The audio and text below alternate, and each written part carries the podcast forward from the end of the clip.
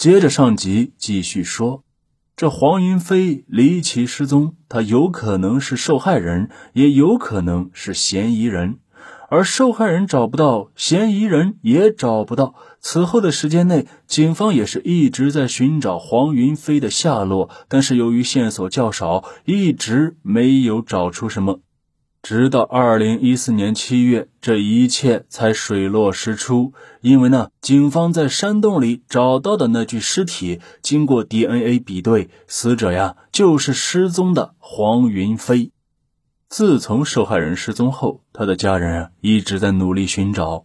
赵小兰觉得丈夫有那么多可疑的地方，很大可能遇害了，但是一直找不到丈夫的尸体，这就意味着黄云飞在二零一零年就已经死了，而他车上的血迹应该就是犯罪嫌疑人所留下的。那血迹是谁的？从哪儿找？怎么找呢？弄清死者身份之后。警方重新梳理死者的线索，还原他的社会关系以及生前的活动情况。事情已经过去了几年，那么侦破案件的难度也是可想而知。根据赵小兰回忆。丈夫黄云飞当天是外出讨债去了，向黄云飞借高利贷的不下数十人，他究竟找谁讨债去了？又在何处遇害？对此，警方是一筹莫展。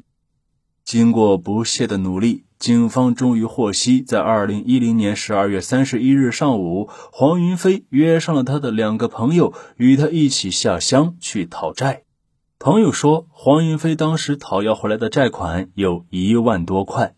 整个上午，他们三个人在一起。到了县城，黄云飞开车回了家。两个朋友因为有其他事情，就与黄云飞分开了。经过调查，黄云飞的这两个朋友当天没有作案时间以及作案动机。那排除了两个朋友的嫌疑，到底谁才是嫌疑人呢？黄云飞那天中午并没有回家，他应该是驾车外出继续讨债去了。赵小兰报案的时候曾经反映过一个情况，她曾经见过有一张借款人为农建强的借条，在丈夫死后，那借条消失了。赵小兰为什么知道的这么清楚呢？因为呢。借款人写的借条一直是由赵小兰保管的，而那张写有农建强名字的借条，应该是被丈夫拿去讨债了。而且十二月三十一日下午，丈夫还和妻子通过电话，电话里丈夫说要去八头乡。经过调查，消失的借条里只有一个叫农建强的借款人，而死者那天说是去八头乡追债，那么分析，借款人很可能就是八头乡的农建强。于是，警方把八头乡的借款人农建强作为重点嫌疑人进行排查，而调查结果却是出乎意料，因为呢。借款人农建强与受害者黄云飞没有借贷关系，两人之间互不认识，因此呢，农建强的嫌疑也被排除了。那是赵小兰记忆有误吗？还是黄云飞根本就没去过八头乡呢？这一时难以判断。不过借条上农建强这个名字是明确的，那么是不是其他乡镇还有跟借条上名字一模一样的人呢？公安局领导通过户籍管理调查，对德保县内所有叫农建强的人进行了一一梳理。其中，敬德镇一个叫农建强的人引起了警方的格外注意。在发现尸体的山洞附近的一个村子里，有一个人也叫农建强。这个村子距离山洞的直线距离不到一公里，这给了警方很大的想象空间。农建强是本地人，那么他对山洞应该是很熟悉的。再加上名字又和借条上一模一样，因此警方把这个农建强作为重点嫌疑人进行排查。农建强是一名承包工程的小包工头，而且呀比较好赌，他在德保县借了不少高利贷，因此警方初步怀疑这个农建强是不是借了。黄云飞的钱，此外呀，这个农建强还是警方网上通缉的对象。二零一三年，他找别人借了一万多块钱。曾经因为借款的问题，农建强父子曾经还打过借钱给他的人，想要抢夺借条。父子因为纠纷将债主打伤，儿子农俊杰被警方抓获，而农建强一人逃亡外地。警方的外围调查也有了结果。农建强与黄云飞有过交集，并且呢还有经济往来，因此警方把农建强父子作为二零一四白骨案的重要嫌疑人，从而展开了调查。侦查员首先想到的是黄云飞车上的血迹。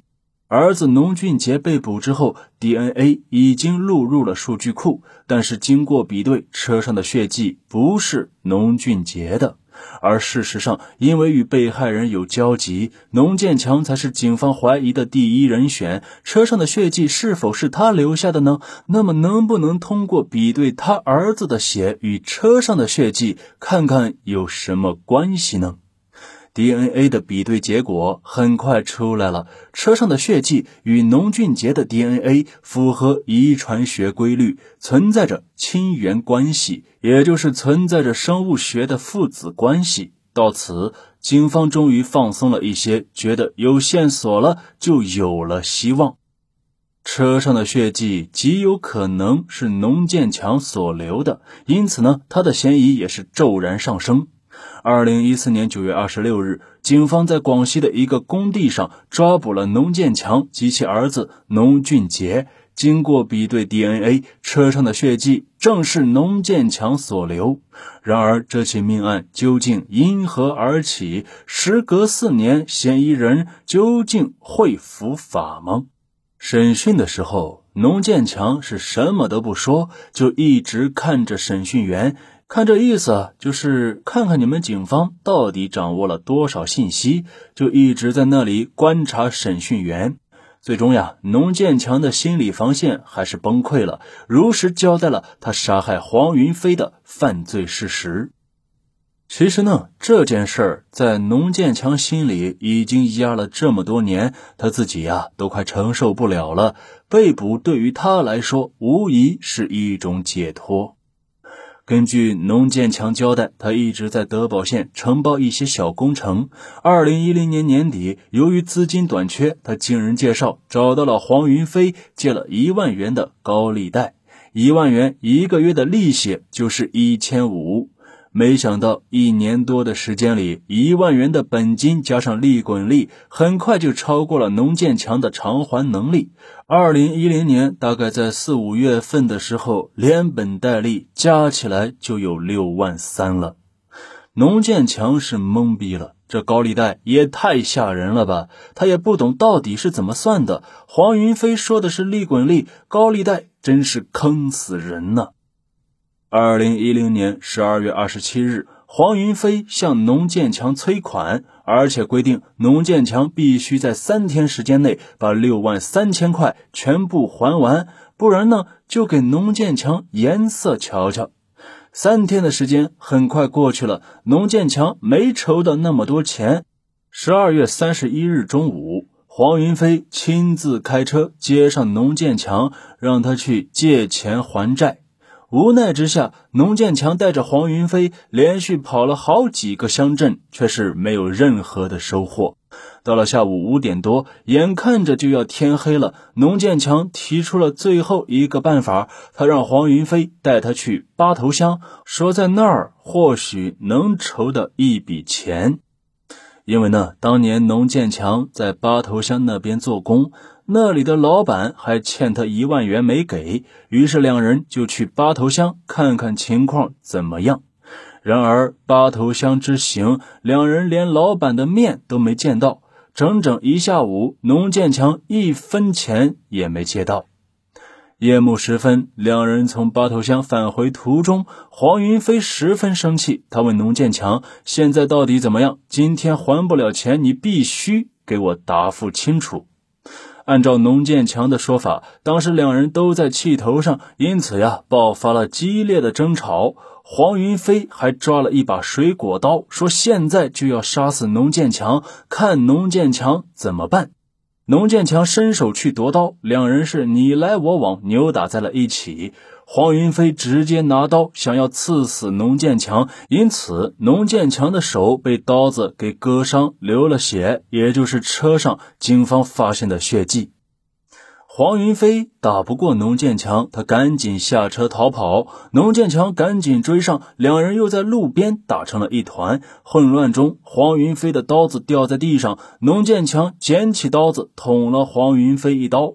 他当时想的是，反正不是你死，就是我亡。